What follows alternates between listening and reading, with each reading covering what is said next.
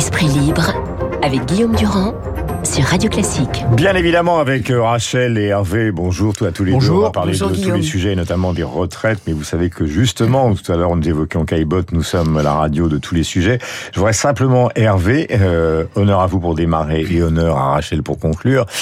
On donne un petit point précis sur euh, une question qui concerne l'Ukraine, c'est l'affaire des avions. Euh, c'est vrai qu'il y a beaucoup de gens qui comprennent pas très bien pourquoi on livre des chars et pas des avions. Biden euh, l'a précisé, Zelensky en réclame. Pourquoi? Enfin, Biden ne l'a pas vraiment précisé, mais ce qu'il a dit catégoriquement, c'est non. Oui, justement. Il a dit non à la livraison d'avions. Et alors pourquoi? Euh, alors, ce qu'on croit comprendre, hein, je ne suis pas expert, il y en a sur cette antenne de bien plus pointus que moi, mais ce que l'on croit comprendre, c'est que on est là encore dans la définition un peu laborieuse de cette fameuse ligne rouge. Euh, donc, euh, on finit euh, étape par étape euh, par euh, livrer euh, des matériels militaires de plus en plus offensifs, donc par exemple euh, des chars d'assaut, euh, mais on ne va pas jusqu'aux missiles de longue portée, ni a fortiori jusqu'aux avions de chasse, parce qu'il y aurait là le risque que l'armée ukrainienne les utilise pour aller attaquer jusqu'au territoire russe. Et, et donc ça, ça ferait des Américains euh, des belligérants, et ça, c'est considéré comme inadmissible par les Russes, mais de fait également par la plupart des Occidentaux. Donc aujourd'hui, il y a une sorte de ligne de partage qui se crée entre les pays qui sont favorables à la Ouais. livraison de ces avions. Euh, en Europe, il y a notamment les Néerlandais euh, et ceux qui y sont défavorables. Euh, le moins qu'on puisse dire est que la position française euh, là-dessus euh, est assez nébuleuse. Euh, on ne comprend pas très bien euh, si Emmanuel Macron y est favorable ou défavorable. Mais en tout cas, pour l'instant, ça n'est pas fait. Et les avions américains euh, ne sont pas prêts euh, d'être livrés. Et d'aller sur le théâtre des opérations. Donc Ça en prouve Ukraine. aussi, au passage d'un mot, que les Américains n'ont pas une confiance absolue dans le président euh, Zelensky, Mm. euh, parce qu'ils redoutent l'utilisation euh, de, de- des, des matériels qui lui seraient livrés, euh, qui ne seraient pas conformes aux engagements pris Et avec puis, eux. Voilà pour ce point d'information. Pardonnez-moi, Rachel, mais il faut prie. que nous abordions cette affaire de retraite ce matin, puisqu'il faut prendre les nouvelles les plus fraîches. Euh, Monsieur Martinez, pour la CGT, inutile de le présenter, disait que le président de la République avait battu, perdu la bataille idéologique.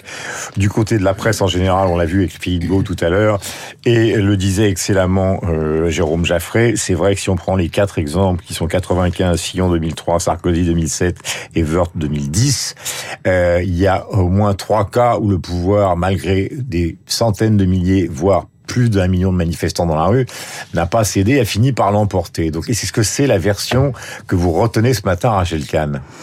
Oui, bah de toute façon, on verra, on verra la mobilisation de cet après-midi. Après, euh, sur les transports en commun, moi qui prends beaucoup les transports en commun, on voit que ça a quand même baissé par rapport à la première mobilisation euh, du 19 janvier.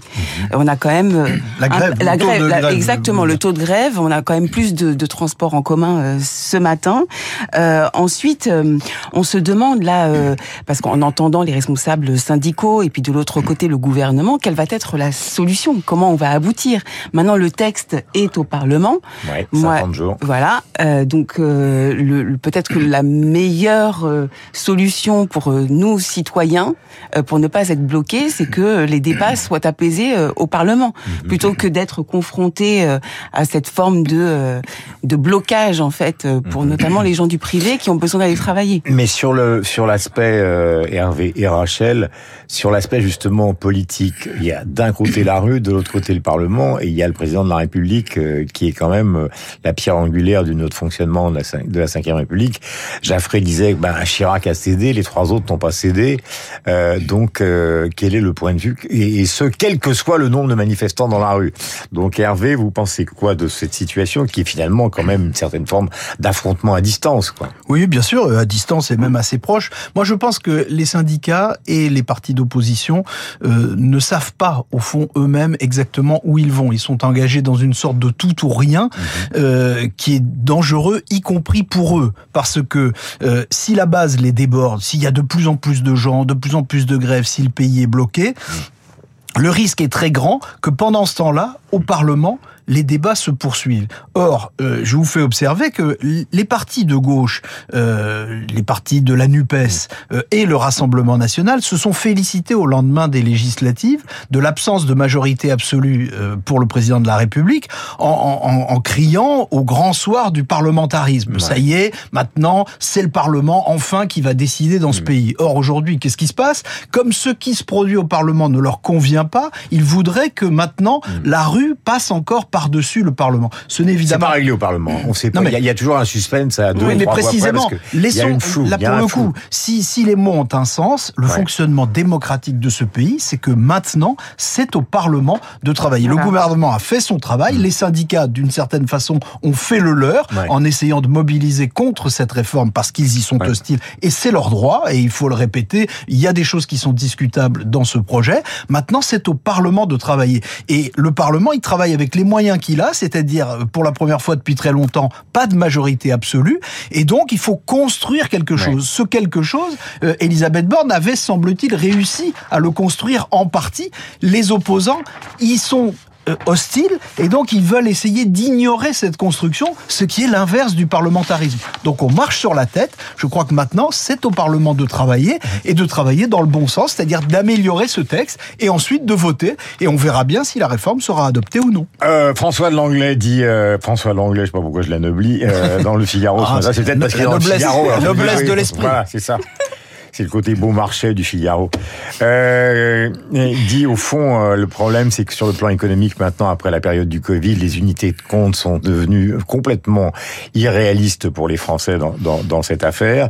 En revanche, ce qui n'est plus irréaliste, c'est la position, euh, enfin, qui est irréaliste, mais qui, qui, qui est martelée par Mélenchon et parfois même par des maires en province, etc. C'est cette idée que on parle de moins en moins euh, de la réforme.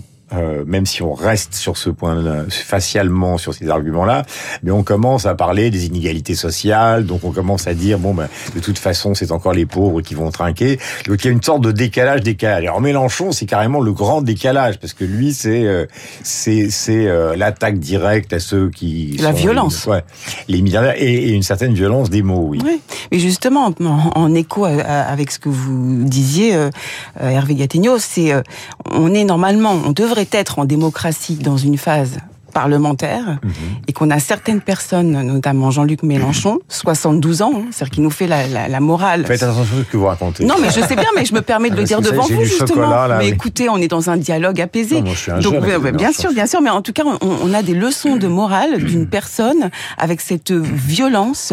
Euh, il a utilisé quand même le mot de parasite. Parasite, dans, dans l'histoire de l'humanité, ça veut dire quelque chose pour dénoncer euh, les riches. Et en fait, il attise cette haine en faisant croire par l'émotionnel Ouais. que parce qu'il y a des riches, ce sont les riches qui créent les pauvres, ce sont Ouais. les riches qui créent les inégalités, sans avoir justement un, un spectre euh, avec une expertise économique de la chose. Mhm.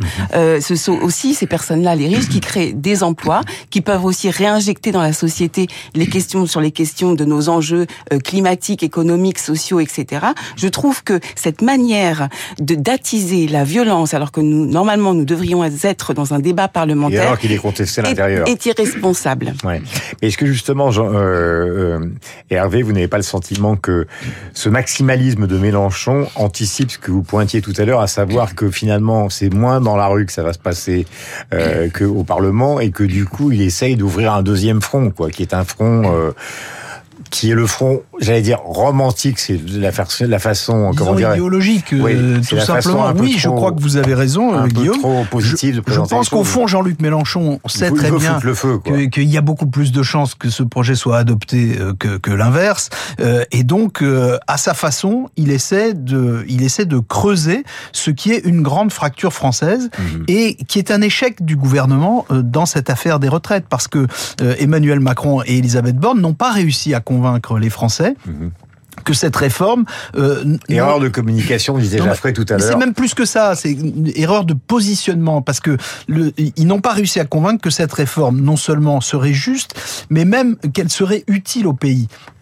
Et de ce point de vue-là, euh, ils, ont pris, ils ont pris beaucoup de retard. C'est un problème d'argumentaire où ça veut dire que les légions macronistes qu'on envoie sur les plateaux pour expliquer ça, Thierry Véran et les autres, etc., ne n'arrivent pas à passer la barre de quelque chose qui paraîtrait a priori assez simple à, à expliquer ou à convaincre. Non, ça n'est pas simple. Vous savez, un texte sur les retraites, c'est pas simple. Il y a une dimension technique très grande. Euh, Olivier Véran ou Olivier Dussopt, euh, qui sont les, les deux principaux euh, mm. porte-parole du gouvernement dans, dans, dans cette réforme, sont très bons, ils répondent bien techniquement. C'est politiquement qu'il y a un problème de position. Ça a changé ce week-end avec Darmanin et, la première ministre. Il aurait fallu expliquer dès le départ, non seulement que cette réforme était indispensable, en tout cas c'est la position d'Emmanuel Macron, donc il fallait expliquer ça, et il fallait expliquer qu'elle était coûteuse en termes d'efforts pour le pays. Euh, en face, vous avez euh, Jean-Luc Mélenchon, au fond, toute la musique de son discours politique, mmh. c'est euh, la France n'a pas besoin de faire des efforts. la France n'a pas besoin, les milliardaires gagnent trop d'argent. Au lieu de s'inquiéter du nombre de pauvres, on s'inquiète du nombre de riches. Euh, et donc, on, on, on, met, euh, pour parler comme Emmanuel Macron un peu trivialement, on met le pays cul par-dessus tête euh, et on regarde tout à l'envers. Et au fond, dans cette affaire où on devrait parler de travail, on ne parle que du moment où on arrête de travailler, c'est-à-dire la retraite. Et les retraités en France sont objectivement, mhm. entre guillemets, des privilégiés puisque leur revenu moyen est supérieur à celui des actifs. Et vous savez, on est toujours le privilégié de quelqu'un, y compris Jean-Luc Mélenchon, qui lui-même est un privilégié. Ça fait plus de 45 ans qu'il fait de la politique et il déclare un patrimoine supérieur à un million d'euros euh, alors qu'il a été enseignant pendant trois ans. Euh, vous savez, il est lui aussi le privilégié de beaucoup de gens et il devrait s'en rappeler quand il tient des discours pareils. J'ai une petite surprise pour vous tout à l'heure pour euh, essayer de détendre notre atmosphère avant cette journée de manifestation. Est-ce que vous avez l'impression, Rachel, et c'est une, une phase qu'a ouverte Hervé Gattegno tout à l'heure, que cette affaire du Covid quand même a complètement déplacé non seulement euh, les raisonnements en termes économiques, mais les a déplacés aussi sur la notion même de travail. C'est-à-dire que avant c'était le droit au travail, la retraite après justement, et maintenant euh, ce qu'on voit surtout chez les jeunes, car on attend beaucoup euh, là, savoir s'il y aura beaucoup de jeunes dans la rue, c'est le droit au non-travail. C'est-à-dire ce qu'on a vu aux États-Unis comme phénomène, ce qu'on voit maintenant, c'est-à-dire des gens qui, qui reprennent un peu une thématique années 60. Quoi. Euh, à quoi ça sert de travailler euh, Faisons autre chose. Sandrine Rousseau qui a nourri aussi ça avec ah, le droit, le droit à la paresse. Euh, effectivement, on n'a plus à la fois à post-Covid la raison qui a été mm. déplacée, les connaissances qui ont été, enfin en tout cas de sublimer les connaissances pour une réflexion démocratique qui a été déplacée, et le fait que le travail n'est plus une valeur une notion qui permette l'émancipation, la mmh. liberté, etc. Après, je vous rejoins sur la question même des retraites. C'est même plus le sujet. cette proposition de loi est un alibi pour désinguer au fond le gouvernement. Jean-Luc Mélenchon n'accepte pas de, de, ne bah, pas être de ne pas être premier ministre. Après, je pense que pour une réponse structurée, malheureusement, les réponses se font sur le sujet des retraites, qui est un sujet technique, alors même qu'on devrait renvoyer à la face des contestataires. Est-ce qu'une croissance zéro, par exemple, qu'il revendique euh, pourrait permettre de régler les questions du pouvoir d'achat? Je ne pense pas. Est-ce que le développement durable, euh, profondément durable, avec les générations futures en ligne de mire, est-ce que c'est pas ça la réforme des retraites? C'est en fait c'est sur ces sujets-là. Mais je partage avec vous, on a euh, post-Covid beaucoup de choses à faire pour reconstruire des citoyens éclairés, capables de débattre démocratiquement. Je vais vous soumettre une citation de Joseph Conrad, donc l'auteur euh, inoubliable de Lord Jim, au cœur des ténèbres. Euh, livre fantastique euh, adapté par Coppola, Apocalypse Now, sur le travail justement. Il dit le travail, personne n'aime ça, mais c'est le seul moyen de se découvrir. Eh oui. Voilà, quelqu'un qui avait une magnifique ampleur de vue. Alors j'ai une petite surprise sur vous. Ah. C'était un titre des Beatles. Vous allez me dire qui chante. Attention, oh. c'est parti.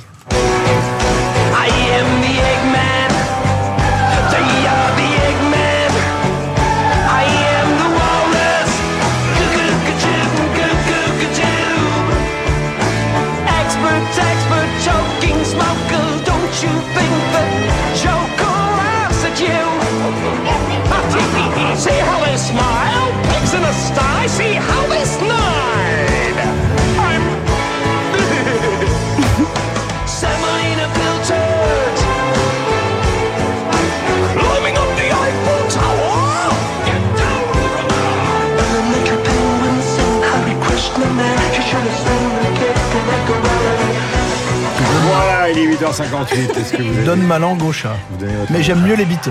Ah oui, mais ça dépend. Ça dépend du Mais c'est moment pas de la mal, journée. hein, Oui, c'est bien. Ouais. C'est pas mal. C'est pas. Il y a un côté grimaçant, il y a Oui, des paroles qui sont Jim. exagérées, etc. Je, voilà. sais, que- je sais que c'est Jim Carrey. Voilà, c'est Jim Carrey, c'est dans une version qui a été adoubée par le producteur des Beatles, le cinquième Beatles qui a assisté à cet enregistrement. Je vous embrasse, voilà George Martin, Sir George Martin. 8h59, le journal incontournable arrive dans un instant. Merci à tous les deux, on se retrouve tous les mardis avec plaisir et Rachel tous les matins, car vous avez une éminente chronique juste avant le journal de 7h qui s'appelle Sauvons la planète, ce qui est urgent. Et puis demain, évidemment, nous allons voir ce qui se sera passé pendant cette journée de manifestation. 8h59, vous êtes sur l'antenne de Radio Classique. Merci de votre fidélité. Le journal dans un instant et Franck Ferrand, bien évidemment, juste après.